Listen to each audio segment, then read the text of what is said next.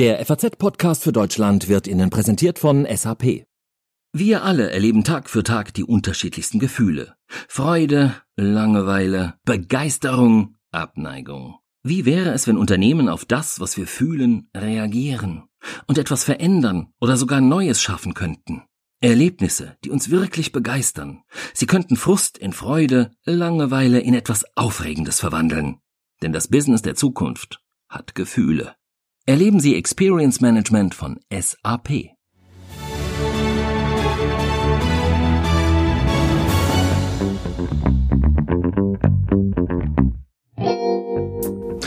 Herzlich willkommen beim FAZ-Podcast für Deutschland an diesem Ostersonntag. Ob man nun gläubig ist oder nicht, ob man Ostern feiert, dieses Fest der Hoffnung auf Erlösung. Ja, selten zuvor war der Sinn von Ostern vielleicht so nah an der Realität wie in diesem Jahr, in dem er das Coronavirus unser aller Leben auf den Kopf gestellt hat. Über Hoffnung über den Glauben auch an ein Überstehen dieser Zeit spreche ich heute mit einem Gast, auf den ich mich wirklich persönlich sehr freue. Die Theologin Margot Kessmann, ehemalige Ratsvorsitzende der Evangelischen Kirche, inzwischen im Ruhestand, aber mit Ruhe hat das bei ihr wenig zu tun. Ich bin gespannt auf die nächsten 20 Minuten. Mein Name ist Andreas Krobock. Schön, dass Sie dabei sind.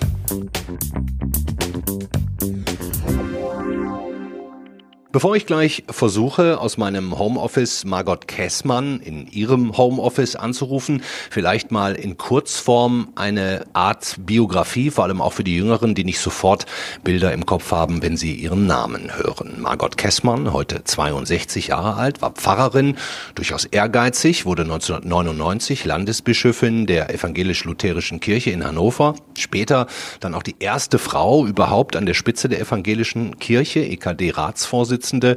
Sie ist Buchautorin, Theologieprofessorin, Mutter von vier Kindern, Großmutter von sieben Enkeln und hat trotz dieser, ja auf den ersten Blick, steilen und glatten Karriere doch auch einige wirklich interessante Brüche in ihrem Leben, mit denen sie wirklich so, so gut umgegangen ist, dass sie davon bis heute von vielen bewundert wird. Es gibt also unzählige Gründe, mit ihr an diesem Osterfest des Jahres 2020 zu sprechen. Ja, und ich hoffe, die Verbindung steht jetzt auch. Hallo Margot Kessmann. Ja, ich höre Sie gut. Klasse. Wie geht es Ihnen? Sind Sie und Ihre Familie, Ihre Freunde allesamt gesund? Wir sind alle gesund und mir persönlich geht es auch wirklich sehr gut. Allerdings vermisse ich meine Enkelkinder zu sehen. Das ist doch eine enge Bindung. Das ist das Einzige, äh, vielleicht auch nicht, dass ich nicht nach Usedom fahren kann zurzeit. Aber ich sag mal, das sind kleine Probleme im Verhältnis zu denen, die andere haben. Und das will ich auch noch sagen. Ich bin im Moment ein bisschen bei der Frage, sollten wir immer sagen, bleiben Sie gesund? Hm. Oder müssen wir nicht sagen, und wenn Sie erkranken, dann wünsche ich Ihnen, dass Sie gut durchkommen? Hm, beides vielleicht. Ja, ich denke, wir können uns nicht vollkommen vor der Erkrankung schützen und die Berechnung ist ja, dass 70 Prozent irgendwann infiziert sein werden. Und ich freue mich über jeden, der mir erzählt, die Apothekerin heute Morgen, ihr 93-jähriger Vater war im Altenheim infiziert und hat es gut überstanden mit einem leichten Verlauf. Also an sowas kann man sich dann wirklich auch freuen. Mit 93? Mit 93, ja. Hm, das ist eigentlich eine schöne Nachricht, passend jetzt auch zum Osterfest. Das also ja, ist auch eine schöne total. Hoffnungsnachricht. Und Alter auch nicht gleichbedeutend damit ist, dass man da unbedingt sterben muss. Ja, ich finde, solche Geschichten sollten wir jetzt auch weiter erzählen, damit nicht alle in Panik geraten und den Eindruck haben, sobald ich infiziert bin, äh, bin ich dem Tode nahe, sondern die Statistik, und wir wissen ja nur die von denen, von denen wir wissen, dass sie infiziert sind, hm. liegt bei einem Prozent ähm, derer, die versterben werden. Und ich finde, solche Fakten, die helfen auch manchmal zu beruhigen. Hm. Ich habe es eingangs äh, schon ganz kurz angerissen. Ich könnte mich persönlich nicht erinnern, wann das Osterfest jemals von solcher symbolischer Bedeutung war wie in diesem Jahr? Oder können Sie sich erinnern, wann die Hoffnung mal so wichtig gewesen wäre wie jetzt, wie in dieser Zeit? Ich denke, das kann ich nur für meine Generation beurteilen, muss ich sagen, aus den Erzählungen meiner Eltern und Großeltern. Meine Großeltern hatten zwei Kriege erlebt, meine Eltern ganz jung, den Zweiten Weltkrieg. Da gab es auch die Hoffnung auf Erlösung von diesem Grauen. Und ich denke, das ist äh, in Syrien wahrscheinlich in den letzten Jahren auch so gewesen. Aber für uns hier in Deutschland, im Nachkriegsdeutschland, ich bin eine Generation, die nach 45 in Westdeutschland geboren ist und solche Krise noch nicht erlebt hat. Insofern finde ich schon interessant, dass über Ostern jetzt so viel als Hoffnungspunkt gesprochen wird. Äh, die Hoffnung, dass der Shutdown gelockert wird an Ostern. Da denke ich, Ostern bekommt über die theologische Bedeutung, die es für mich hat. Der Tod hat nicht das letzte Wort. Äh, Jesus ist auferstanden. Was ich glaube, ist so eine Art säkulare Auferstehungshoffnung durchaus im Raum.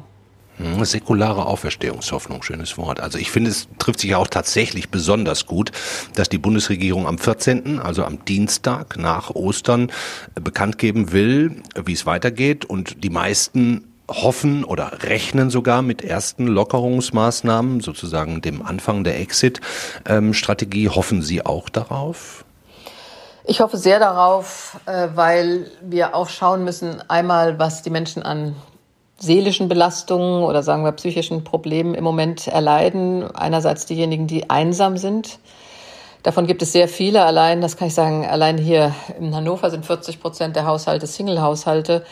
Und da kann Einsamkeit schon wehtun äh, als Grundgefühl. Und zum anderen denke ich vor allen Dingen an die Kinder. Äh, es gibt natürlich Kinder, die in sehr äh, guten Verhältnissen aufwachsen, Haus mit Garten und Eltern, die sie versorgen. Aber es gibt auch Kinder, die sind darauf angewiesen, dass sie in der Schule mal einen Fluchtort haben oder in der Zeit der Kita, dass sie eine warme Mahlzeit äh, mittags dort bekommen dass die Familie von der Tafel sich zum Teil ernähren kann. Wenn das alles wegfällt, äh, möchte ich nicht wissen, was sich in manchen Familien an äh, abspielt, auch Absolut. fürchte ich, ja. an häuslicher Gewalt. Das ist keine Frage, wenn die Eltern auch Angst um die Existenz haben. Die ökonomischen Ängste sind enorm bei vielen. Absolut. Das Thema häusliche Gewalt war das Thema meiner äh, Kollegin Tammy Holderried am Donnerstag in unserem Podcast für Deutschland. Ähm, die Fra aber noch mal ganz kurz den Schritt vielleicht zurück. Wie viel Virologin steckt denn inzwischen auch schon in Ihnen? Verfolgen Sie diese Entwicklungen, Statistiken, mathematische Modelle, Ansteckungskurven? Äh, wie ausgiebig informieren Sie sich denn da? Also ich informiere mich ausgiebig. Ich denke, das sollte der Mensch auch tun. Aber ich höre jetzt nicht alle Stunde äh, irgendwie Nachrichten und lese auch nicht immer zu die Tagesschau-App, was jetzt die neuesten News sind, weil ich glaube, dann wird man langsam verrückt, wenn man auch ununterbrochen äh, Meldungen schaut. Wir müssen auch ein bisschen Distanz finden äh, und äh, aus der Distanz dann versuchen, die Fakten zu sehen. Ich habe glücklicherweise äh, eine gute Freundin hier, die ist Epidemiologin und äh, Internistin, die kommt donnerstags zum Frühstück, kann sie auch, weil sie schon Corona erkrankt war, ist schon durch. Und die sagt, äh, wir müssen äh, wirklich aufpassen, dass wir uns nicht mit Fakten überschütten und dann ein, ein Volk der Virologen werden. Ähm, also da gehört auch eine gewisse Distanzierung dazu, finde ich, damit nicht die ganze Welt nur noch an Corona denkt, weil es gibt auch andere Probleme ähm, die Menschen noch haben, die wir im Moment gar nicht mehr sehen. Sehen Sie eigentlich gläubige Menschen im Moment im Vorteil gegenüber Zweiflern oder gar Atheisten? Ich sehe es so, dass Menschen des Glaubens, ich spreche jetzt mal vom christlichen Glauben verständlicherweise, ähm, in unserer Glaubenstradition wir Leid kennen. Also wir sind nicht Gläubige, die sagen, äh, Gott verschont uns von allem, Gott schickt Strafen, sondern wir sagen, nein, Gott ist gerade bei denen, die leiden. Das ist für mich eine ganz christliche Botschaft, äh, wenn wir an Karfreitag denken. Auch Jesus war ja verzweifelt, so wie es die Evangelien berichten. Selbst er hat geschrien, mein Gott, mein Gott, warum hast du mich verlassen? Aber am Ende ist die Botschaft, Gott hat den Menschen Kraft gegeben, Leid, Krankheit, sogar den Tod zu tragen und trotzdem voller Hoffnung zu sein, dass ähm, dieses Sterben nicht das Ende ist. Und das trägt Christen. Und außerdem erlebe ich im Moment, Christen trägt natürlich auch diese Gemeinschaft. Mhm. Wie ich sehe, wie in den Kirchengemeinden sich umeinander gekümmert wird, natürlich durch Streaming, digital und so weiter. Aber auch meine Kirchengemeinde hat mir einen Brief in den, Kirch in den Postkasten gesteckt mit einer Telefonnummer, falls ich allein bin Menschen rufen einander an, sorgen füreinander, fordern auf, äh, miteinander am Ostersonntag um 12 Uhr, wenn in Deutschland die Glocken läuten, diese Hoffnungsbotschaft weiterzugeben. Also das eine ist der Glaube, das andere ist auch die christliche Gemeinschaft, die trägt. Hm. Also Sie haben es ja gesagt, in die Kirche selber kann niemand gehen im Moment, um da jetzt Hoffnung oder Trost vor Ort zu finden oder auch in der aber wir normalen. Kirchen, ja?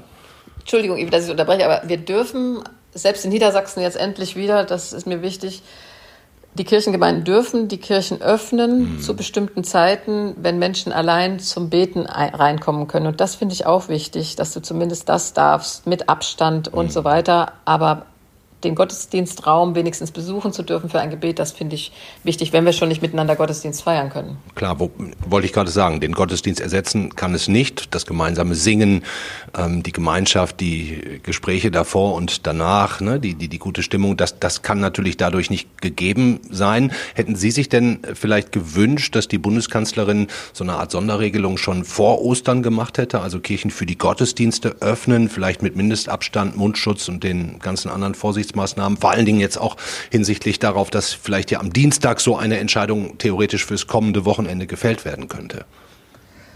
Ich habe Verständnis dafür, dass das nicht gemacht wurde, weil Ostern ist nun mal unser großes Fest. Äh, da wären viele, viele Menschen gekommen. Und wer wollte da aussortieren? Hätte ich mich als Pfarrerin vor die Kirchentür stellen sollen und sagen, Sie dürfen, Sie dürfen nicht, äh, Sie sind sehr gefährdet, bleiben Sie lieber weg oder Fiebertests vor der Kirche. Also ich denke, Christinnen und Christen können das auch ertragen, jetzt ähm, nicht miteinander feiern zu können. Und mein, meine Überzeugung ist, nächstes Jahr werden wir Ostern noch ganz anders feiern weil wir wissen, wie großartig es ist, dass wir in diesem Land Religionsfreiheit haben, dass wir uns versammeln können. Es ist ein großer Eingriff, finde ich, in die Religionsfreiheit, dass wir nicht Gottesdienst feiern können. Aber ich habe äh, in meiner in meinem Umfeld noch niemanden erlebt, der sagt, ähm, das ist eine Unverschämtheit, sondern im Grunde sagen die meisten Menschen, es ist richtig, wenn das dem Schutz anderer dient, ist das auch ein Akt der Nächstenliebe, mhm. zu verzichten und den guten alten Fernsehgottesdienst, der schon lange tot gesagt wurde, mitzufeiern. Mhm. Wie machen Sie es jetzt ganz persönlich an Ostern? Ich meine, Sie haben es gesagt, Sie haben vier Töchter, sieben Enkelkinder. Sehen Sie die tatsächlich alle nicht? Wie machen Sie es? Also meine Töchter, nicht mal ich, haben vorgeschlagen, dass ich eine kleine Andacht mache per Skype-Konferenz. Das klingt vielleicht merkwürdig, ähm, aber das, denen fehlt der Ostergottesdienst doch auch, weil wir immer Ostern, entweder habe ich einen Gottesdienst gehalten oder wir sind in einen Gottesdienst gegangen.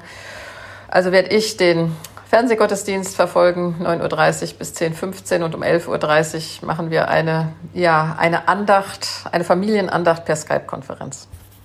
Ich habe äh, persönlich drei Kinder. Wir machen es so, dass die Großeltern die Ostereier und äh, ähm, die Schokohasen in ihrem Garten verstecken und dann vom Balkon aus zugucken, wie die Kids suchen und sich freuen. Hätten Sie vielleicht noch die an, ein oder andere Idee oder einen Tipp, was man noch sonst machen kann, wenn man die Großeltern schon nicht sieht als Kind? Oder auch umgekehrt? Also was wir machen neuerdings äh, seit, ne, seit zwei Wochen jetzt schon, ähm, ist, dass die Kinder brauchen jetzt auch einen Rhythmus, wenn sie den ganzen Tag zu Hause sind, keine Schule, keine Kita, ähm, sodass von 11.30 Uhr bis 12 Uhr, also sozusagen vor Mittagessen, äh, lese ich Geschichten vor, Märchen, habe schon vier Bücher jetzt hier bald verbraucht. Und ähm, der Großvater der Kinder, also mein ehemaliger Ehemann macht das von 17.30 bis 18 Uhr, also vor dem Abendessen. Dadurch haben die Kinder so einen Rhythmus. Jeden Tag machen Sie das? Jeden Tag, ja. Es sind nicht immer alle dabei, natürlich, wenn einer gerade im Garten ist oder im Spaziergang, aber in der Regel schon. Und wenn es einer verpasst hat, meldet er sich auch nochmal hinterher und fragt, ob ich es nachholen kann. Also das hat sich als ganz positiv erwiesen.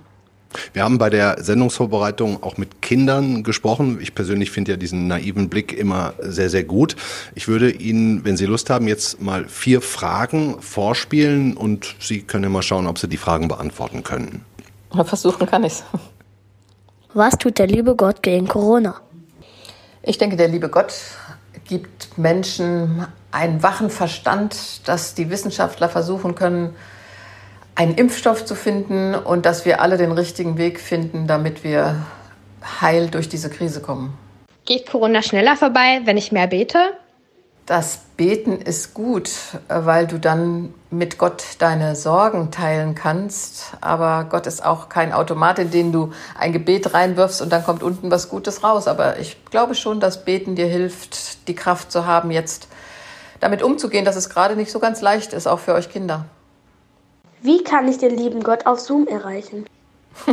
Ich fürchte, das wirst du auf Zoom nicht erreichen können, auf Zoom, weil noch niemand Gott gesehen hat und niemand weiß, wie Gott wirklich ist. Aber vielleicht kannst du mal Bilder malen, wie du dir Gott vorstellst. Vielleicht als älteren Großvater oder eine gute Freundin oder ein, eine Kraft, die dir zufließt. Mal doch mal deine Bilder von Gott. War Jesus wirklich richtig tot, bevor er wieder auferstanden ist? Ich denke, dass Jesus tot war. Er ist wirklich gestorben. Das war sehr, sehr traurig für alle, die ihn lieb gehabt haben. Aber ich bin überzeugt, sie haben gespürt danach, dass Jesus nicht tot geblieben ist, weil sie ihn so geliebt haben, haben sie gespürt, dass er doch weiter anwesend und da ist. Und frag mal andere, oder vielleicht hast du es schon erlebt, wenn jemand gestorben ist, den wir sehr lieb hatten und wir denken ganz, ganz fest an ihn, dann spüren wir, dass dieser Mensch da ist für uns. Und so ist Jesus für uns heute auch da. Ja, danke schön dazu. Ähm, denken Sie eigentlich, Frau Kessmann, dass die Zeit gerade für Kinder vielleicht noch schwieriger sein könnte als für Erwachsene? Also nicht nur, wenn sie in problematischen Verhältnissen leben, sondern auch so, wenn sie ihre Freunde nicht treffen können und es den ganzen Tag mit ihren Eltern aushalten müssen? Ich denke, für viele Kinder ist das eine sehr schwierige Zeit, weil wir es ganz kleinen Kindern ja auch nicht erklären können. Ja, also ich habe meinen einen Enkel von ferne gesehen, dann ruft der Omi und ich kann ihn nicht in den Arm nehmen. Wie soll ich einem kleinen Kind das erklären, diese Irritation? Die Kinder erleben auch, dass die Eltern verunsichert sind. Äh, sagen wir, ein Vater, der hier einen Blumenladen hat, drei kleine Kinder, gerade ein Haus gekauft, der denkt, seine ganze Existenz ist zu Ende und weiß nicht, wie er die Schulden abbezahlen soll. Die Eltern sind ja auch irritiert und viele Eltern wissen auch nicht genau, wie sie mit ihrem Kind darüber reden sollen. Wir wollen den Kindern ja auch keine Angst machen, Corona, das wird alles zerstören, sondern wir wollen sie ja ermutigen. Da sind Eltern sehr gefragt und Kinder werden eine Irritation mitnehmen. Andererseits wissen wir aus der Forschung ja, dass Kinder sehr resilient sind. Selbst Kinder, die Krieg und Grauen erlebt haben, können so eine innere Stärke entwickeln. Und dazu möchte ich alle ermutigen, die mit Kindern zu tun haben, stärkt diesen Resilienzfaktor, diesen Widerstandsfaktor, in denen ihr sagt, wir werden Zukunft haben, das geht vorbei, es wird wieder ganz schön werden, wir können uns wieder draußen treffen mit allen, ihr werdet eure Freundinnen und Freunde wiedersehen. Also Hoffnung, äh, reale Hoffnung, die ich übrigens auch habe. Ich bin völlig überzeugt, ähm, wir werden aus dieser Situation eher gestärkt hervorgehen. Die müssen wir Kindern weitergeben, auf jeden Fall. Fest steht ja auf jeden Fall auch, dass diese Zeit für ganz, ganz viele, wenn nicht sogar für alle, einen echten Bruch darstellt im Leben.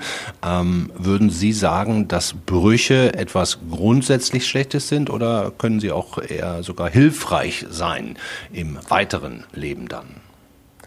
Sie haben ja am Anfang äh, bei der Anmoderation gesagt, ich habe auch einige äh, Tiefpunkte erlebt im Leben. Und wenn wir zurückgucken auf unser Leben, dann ist es doch so, dass die schwierigen Zeiten die intensivsten waren. Also manchmal gibt es ja so Jahre, da hast du das Gefühl, es ist alles so gleichbleibend und du kannst gar nicht genau sagen, was in diesen Jahren passiert ist.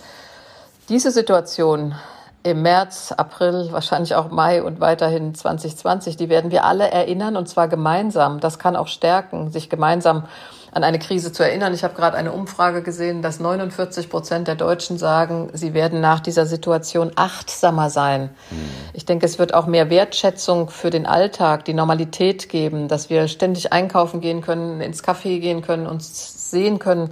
Achtsamkeit auch für die am Rande. Also die Frage, wie geht es jetzt den Menschen, die obdachlos sind beispielsweise? Wie geht es denen, die so allein sind in Altenheimen? Also so eine Sorge füreinander und, das haben wir ja auch neu gelernt, Respekt für in Anführungsstrichen systemrelevante Berufe. Ähm, und die Frage, ob das Gesundheitssystem tatsächlich nur unter ökonomischen Gesichtspunkten zu sehen ist. Also es wird eine Zeit danach geben und da bin ich auch hoffnungsvoll, dass wir dann zurückblicken und sagen, es hat uns auch was gelehrt. Hm, das ist ganz interessant, dass Sie es jetzt sagen, weil es wäre meine nächste Frage gewesen, ob Sie das Gefühl haben, äh, dass der Corona-Bruch quasi auch eine Art Mahnung, Schrägstrich Erinnerung sein könnte ähm, oder sogar sollte auf das, was es im Leben wirklich ankommt. Äh, jetzt sagen Sie, ja, wir haben Respekt, werden wir daraus lernen, wir werden achten Achtsamkeit vielleicht mehr in unseren Alltag einfließen lassen. Ähm, Gibt es sonst noch irgendwas, wo Sie sagen würden, darauf kommt es jetzt wirklich an? Und das merken wir vielleicht auch insbesondere durch diese Zeit, wo draußen scheinbar alles stillsteht, aber im Kopf ganz viel durcheinander geht. Also der Theologe Sören Kierkegaard hat ja mal so schön gesagt, das Leben wird nur rückwärts verstanden, aber es muss vorwärts gelebt werden. Und wenn wir jetzt versuchen, vorwärts zu kommen, Schritt für Schritt, die Politik versucht, Entscheidungen zu treffen, äh, vielleicht sagen wir im Nachhinein auch, dies war falsch, dies war richtig. Aber wir versuchen ja auch eine Gemeinschaft zu sein. Das erlebe ich doch sehr stark, dass äh, Menschen füreinander da sind, dass angerufen wird, wenn du weißt, jemand lebt ganz allein dass geklingelt wird und gefragt wird, ähm, kann ich Ihnen was mitbringen? Dass plötzlich die Nachbarin äh, Kuchen im ganzen Haus verteilt mhm. und sagt, ich hatte so Lust zu backen, aber mich kann ja keiner besuchen. Also vielleicht kommt so ein nach dieser Zeit, die letzte, die ich so schwierig fand, dieser Hass, diese Hetze, diese Häme, der Spott, was du da an Mails und Briefen bekommst, vielleicht entsteht da doch eine größere Wertschätzung füreinander, für die Gemeinschaft und Dankbarkeit, jetzt gerade in diesem Land leben zu dürfen, wo es so viel Kritik an allem Möglichen gab. Also Dankbarkeit, in Deutschland leben zu können. Ich bin ganz bestimmt gewiss, dass das in dieser Zeit steigt. Ja, Herzlichen Dank, Margot Kessmann, für das Gespräch. Ähm, ich hätte jetzt hier noch stehen gehabt, bleiben Sie gesund, aber da haben wir am Anfang schon drüber gesprochen, dass man das vielleicht nicht, nicht mehr sagen sollte. Deswegen äh, sage ich einfach nur vielen Dank und äh, schöne Ostertage Ihnen und Ihrer Familie. Ja, und ich wünsche auch allen, die zuhören, frohe und gesegnete Ostertage, trotz allem. Dankeschön.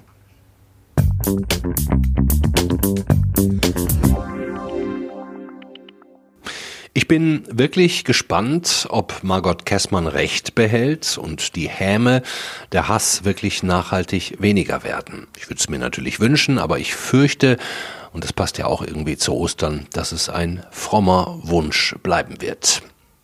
Ihnen allen nun ein schönes Osterfest. Wenn Ihnen zwischendurch mal nach einem kurzen Update ist, nach den neuesten Informationen, kommen Sie gerne auf Faznet vorbei, gucken Sie sich in Ruhe um. Ansonsten hören wir uns am Dienstag wieder, regulär um 17 Uhr. Wird spannend, ob die Bundesregierung uns die ersten vorsichtigen Lockerungen präsentieren wird. Bis dahin bleiben Sie gesund und auf Abstand. Und, das habe ich ja gerade von Margot Kessmann gelernt, falls Sie krank geworden sind oder es noch passieren sollte, erholen Sie sich wieder. Frohe Ostern.